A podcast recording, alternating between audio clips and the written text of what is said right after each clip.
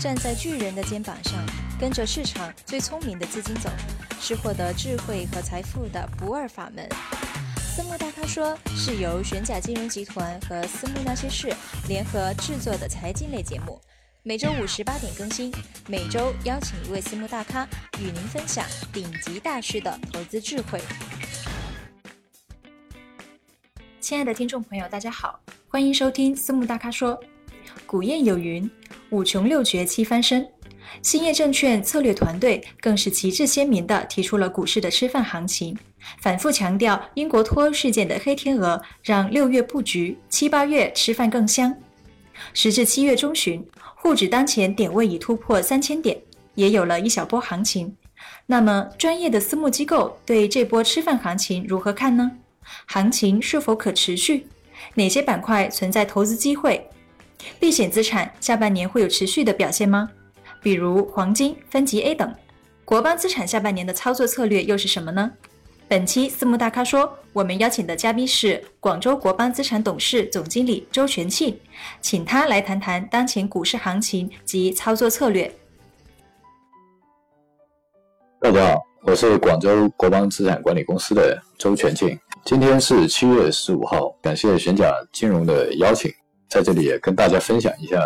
我们呃私募基金的一些呃看法，跟我个人的对市场走到今天为止一些感受吧。古谚有云呢，五穷六绝七翻身，也就是说六呢是可能是最后一跌，每一年都是；七呢有可能是翻身。其实这个概率是一个都说有谚语了，它只是一个相对来说，可能是一些我在我们做量化投资的范围来说的话呢，它没有一个必然性。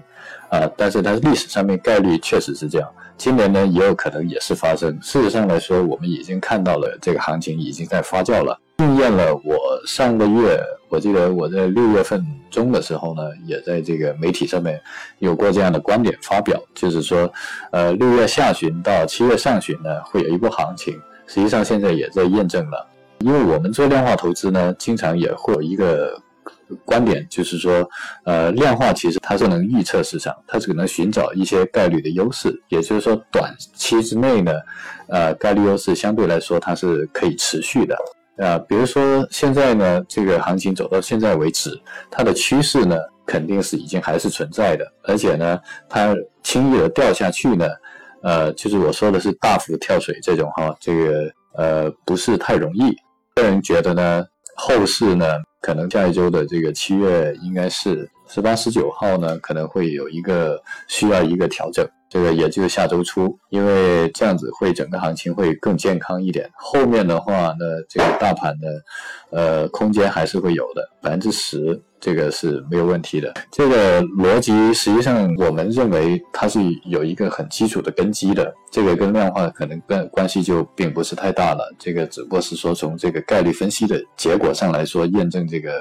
东西，因为主要是由全球性的一个东西来决定的。英国脱欧之后呢，我们看到一个很明显的趋势呢，就全球东西都在涨。但是呢，我们要仔细看这个涨的背后的原因，因为美国年内加息的预期呢，从加一次啊，基本上下降到现现在基本上消失了，甚至还产生了降息的这个预期。为什么上涨呢？全球都在上涨，包括中国呢，是主要是在一个宽松的预期吧。可能这个整个全球的低利率的时间会延长，在资金充裕的背景之下呢，肯定是市场风险的偏好呢是逐步的抬升的。所以说，我们看到包括全球范围，不是不只是中国哈，这个股债呢是都在涨。所以我们看到脱欧之后的话呢，整个从国内逆回购啊、国债啊都涨得很高啊，但是股市呢还能涨。这个就是验证了我刚才说的，实际上是整个风险偏好，就是能定市场能有定价的东西，二级市场的东西呢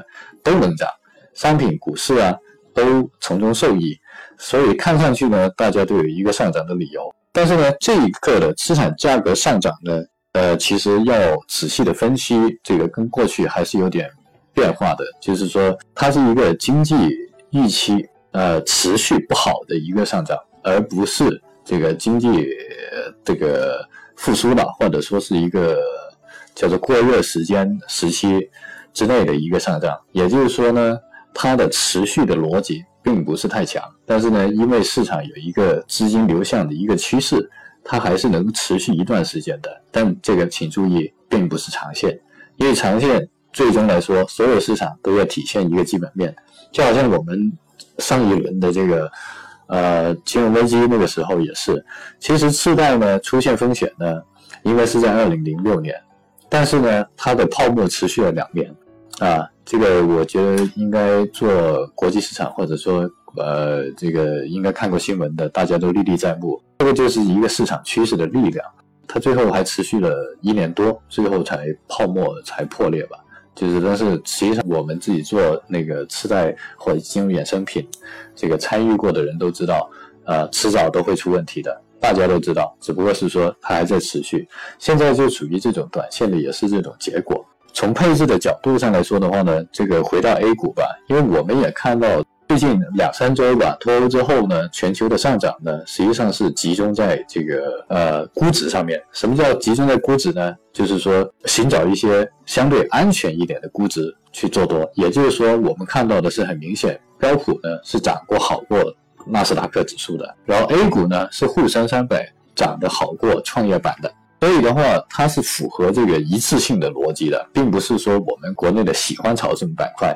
是因为现在是需要做那些板块，因为它是非经济增长型的一种上涨，而是那个估值型的上涨。所以在这个市场还有一定的小空间之内呢，我个人还是看好这个防御型的板块，包括医药、家电、消费，还有可以关注一下这个跟涨价有一点点概念，但涨价概念一定不是重点哈。比如稀土的回调也是比较充分了，军工也多少可以配一点，但是总体的基调呢还是防御性的，因为它符合我刚才说的这种叫背景，就是属于这种估值型的上涨的背景，因为它是所有能定价的东西呢，在这。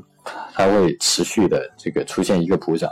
但是到了八月份之后的话呢，这个呃，就 A 股哈，就刚才说到七月下旬，七月下七月下旬还是有机会继续创一个新高。八月份的话呢，我们可以到时候再去看看这个市场发酵的一个程度，去到一个什么样的水平。但是大盘呢，这个刚才也说还是有一点点的空间的。这个跟沪港通啊的开通，它也是也只是一个小小的刺激事件驱动而已，它不足以长线的或者说是在用月度吧影响这个市场。啊，最重要的是一个全球性的一个宏观性的一个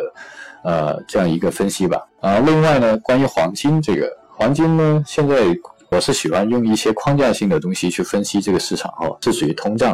啊，因为是流动性发展，但是呢，是一个相对偏微妙的时机，就是说通胀完了之后呢，它已经去到一个极致了，就是说很可能它会沿着慢慢的向这个通缩这样一个方向去发展，包括美国的现在不是加息预期，而且是很有可能变成一个降息的预期，也就是说在这个。过程之中呢，这个经济可能是中长线在寻一个底部的一个过程，在这个过程之中呢，黄金呢还是有一定的这个配置价值的，这个就是我对黄金的一个看法了。